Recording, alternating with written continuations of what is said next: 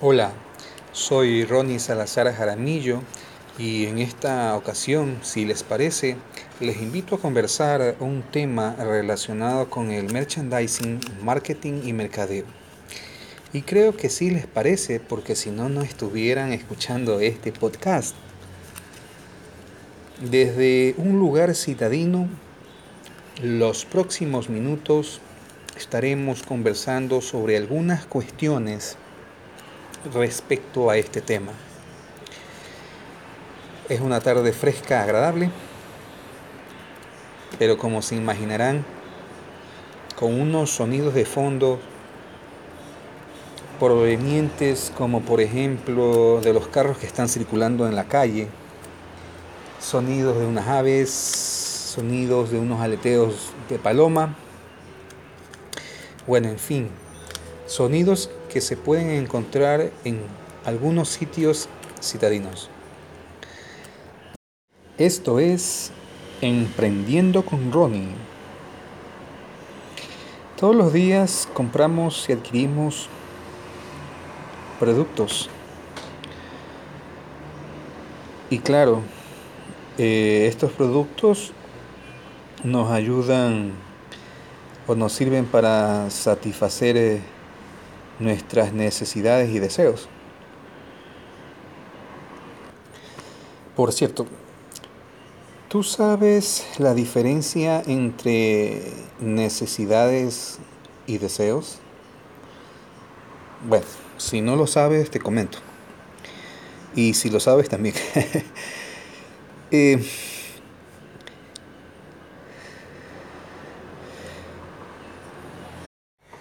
Bueno, como no estamos filosofando, les diré que la necesidad es tener una sensación de que nos falta algo. Y el deseo es la forma que toma esa necesidad. Dicho de otro modo, es el con el que o el cómo satisfacemos esa necesidad. Entonces, si tenemos sed, eh, uno de ustedes puede buscar satisfacer, matar, erradicar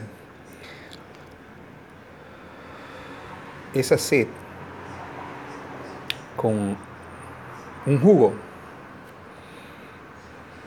con café. Eh, yo prefiero con agua. Otros con una copa con vino. Bueno, en fin. Entonces, satisfacemos esa sed o erradicamos esa sed con agua, vino, con alguna otra bebida. Y en este ejemplo, las, tener sed es la necesidad. Y el agua, el vino, la colada, un jugo, es la forma que toma esa necesidad. Es decir, deseo una copa con vino, deseo agua, deseo un jugo, deseo colada. y de esa manera yo erradico mi sed. Ahora bien, volvamos a la cuestión ¿qué compran las personas? Les comento que el otro día fui a comer a un restaurante. Eh, un local cerrado, aclimatizado, limpio, el baño asimismo muy limpio, una muy rica comida, precios razonables, quienes nos atendieron eh, supieron satisfacer todos nuestros requerimientos, nos informaron sobre las promociones que tenían de lunes a domingo. Un ambiente muy agradable, me la pasé muy bien, con una muy buena compañía y una muy buena conversación. Seguro que voy a volver a este lugar, a este restaurante. Me imagino yo que así ustedes han tenido una experiencia similar a la mía posiblemente uh, y siempre vuelven a ese lugar favorito para comer, pasarla bien, un ambiente agradable, en buena compañía.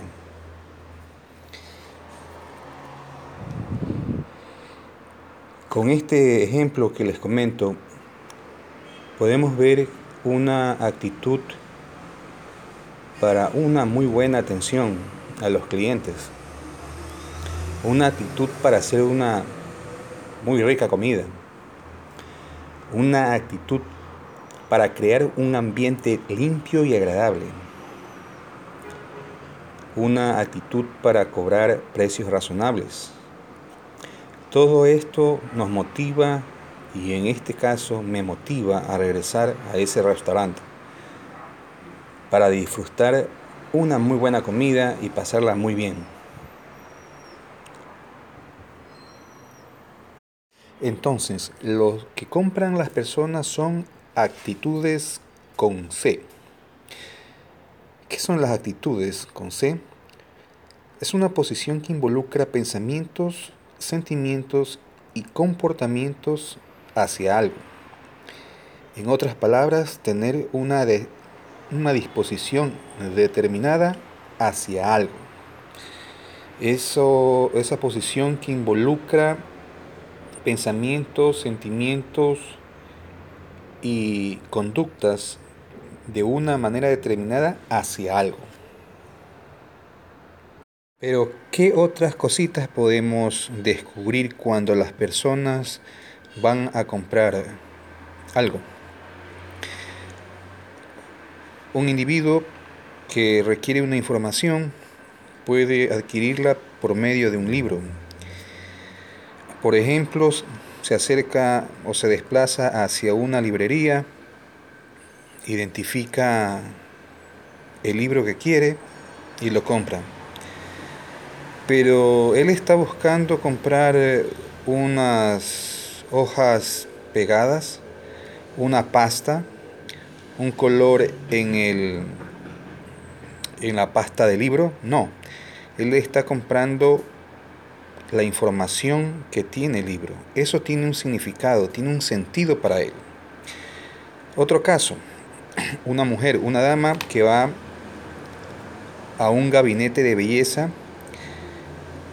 para que le hagan un manicure, un pedicure, un maquillaje, un corte de cabello, una permanente, unos rayitos, un, unas mechas. No, no está comprando eso. Lo que está comprando es belleza, autoestima. Eso tiene un significado y un sentido para esa mujer, esa dama. O veamos el caso del niño que le pide un cuaderno universitario de una línea a su papá que le compre porque se lo solicitaron en su escuela. Pero le dice el niño al papá que tenga en la portada del cuaderno el dibujo de uno de sus superhéroes favoritos. Por ejemplo, el hombre araña. El papá va a una cuadra que queda una librería, una papelería, pide el cuaderno con la carátula con el superhéroe del hijo que quiere y le dicen que no tiene. Pero la dependiente de la papelería le dice que a 10 cuadras queda otra, otra papelería, otra librería en la que sí puede encontrar dicho cuaderno camina 10 cuadras, logra comprar, trae a la casa y le entrega a su hijo. Pero, ¿por qué el papá tuvo que caminar o quiso caminar 10 cuadras para comprar ese cuaderno? Porque para el niño no es el cuaderno, no es las hojas, no es que sea de una línea, sino que lo importante, lo que significa, el sentido que le da ese gobierno a ese niño, es poderse integrar con sus compañeritos, decirles, contarles, comentarles a sus compañeritos que también tiene él, como los otros, un cuaderno con el hombre araña. De esa manera se podrá integrar, los otros lo aceptarán. Eso significa para el niño. Bueno, veamos otro ejemplo, eh, o otros dos ejemplos, eh, en el caso de que no ha quedado claro todavía este asunto. Una persona que desea comprarse un carro para trasladarse a distintos lugares. Va al mercado automotriz, revisa algunos concesionarios y encuentra carros desde 15 mil dólares hasta 150 mil dólares. Y él se compra el carro de 150 mil dólares. Pero uno se pregunta si los carros más económicos o con menos precio también lo pueden llevar a, a los diferentes lugares que él quiere ir. Sí, pero para esta persona que compró el carro de los 150 dólares, le significa integración en el círculo de sus amigos. Es decir, le proporciona un estatus. Esto es lo que significa para eh, esta persona que compró el carro de 150 mil. A pesar de que cualquiera otro carro con un menor precio lo puede trasladar a los distintos sitios que requiere y a pesar de que cada uno de los carros cumple con su estándar de calidad respectivo. Por cierto, la calidad no es independiente del observador. Es decir, que para cada persona hay un distinto significado de lo que es calidad. Esto me recuerda una leyenda en el sector automotriz. Resulta que una empresa que produce y vende carros crea un carro sustituto para poder competir con otra marca de carro con precios mucho más altos y comienza, bueno, antes de eso, con similares características, ese carro sustituto, y comienza a ganar mercado. La otra empresa, para poder contrarrestar la competencia de este carro sustituto, lo que hace es subir el precio del carro que venden. Aquí eh, podríamos pensar en que esta, esta empresa subió el precio porque para ellos conocen, o posiblemente ellos conocen, que para sus clientes el carro les representa o les significa un estatus.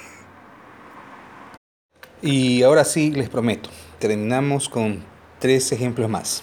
Vamos a hablar sobre mascotas, sobre bebidas gaseosas y sobre el celular o el teléfono móvil. Empecemos con este último. ¿Qué sentidos? ¿Qué, qué, qué está referido al celular? ¿Qué, ¿Qué nos significa el celular? ¿Qué le significa el celular a diferentes personas? una posibilidad de salvar una vida, entretenimiento por medio de videojuegos, poderse comunicar con amigos y familiares, poder almacenar toda la información personal y no personal en el celular, bueno, por lo menos lo que le permita la capacidad de la memoria o la extensión que pueda incluirse en dicho celular. Todos estos sentidos y significados son asignados a esta tecnología en particular. Inclusive algunas personas le ponen un nombre a su celular y otros simplemente dicen el celular es mi vida. Ahí está toda mi vida. Entonces cuando las personas adquieren un celular, compran todos estos significados. O lo que están comprando son todos estos sentidos que le dan a dicha tecnología en particular. Por otra parte, una empresa que solo se dedicaba a, o principalmente se dedicaba a producir y vender bebidas gaseosas, y posteriormente también produjo y comenzó a comercializar ah, jugos, bebidas energéticas, refrescos. Tuvo que redefinir su misión de negocio y pasó de, del negocio de ventas de bebidas gaseosas al negocio de las ventas de bebidas no alcohólicas. En este sentido, al redefinir su misión de negocio, le permitió ampliar el campo de acción de ventas a esta empresa. Y por último, hay personas que en ciertos lugares del planeta compran o adoptan un perro como mascota. Y en otros sitios del planeta existen personas que compran perros como alimento. En este sentido, por ejemplo, se puede decir que las personas se relacionan con todas las cosas por medio de la asignación de significados a estas. Pero esta cuestión podría ser un tema o parte de otro episodio para poderlo conversar y desarrollar. Bueno, así podemos observar que las personas compran significados y actitudes. Y estas dos cuestiones nos permiten o contribuyen a una mejor comprensión de la dinámica entre las compras y las ventas. Bueno, hasta aquí el presente episodio. Nos volveremos a encontrar en un próximo podcast. Chao, chao.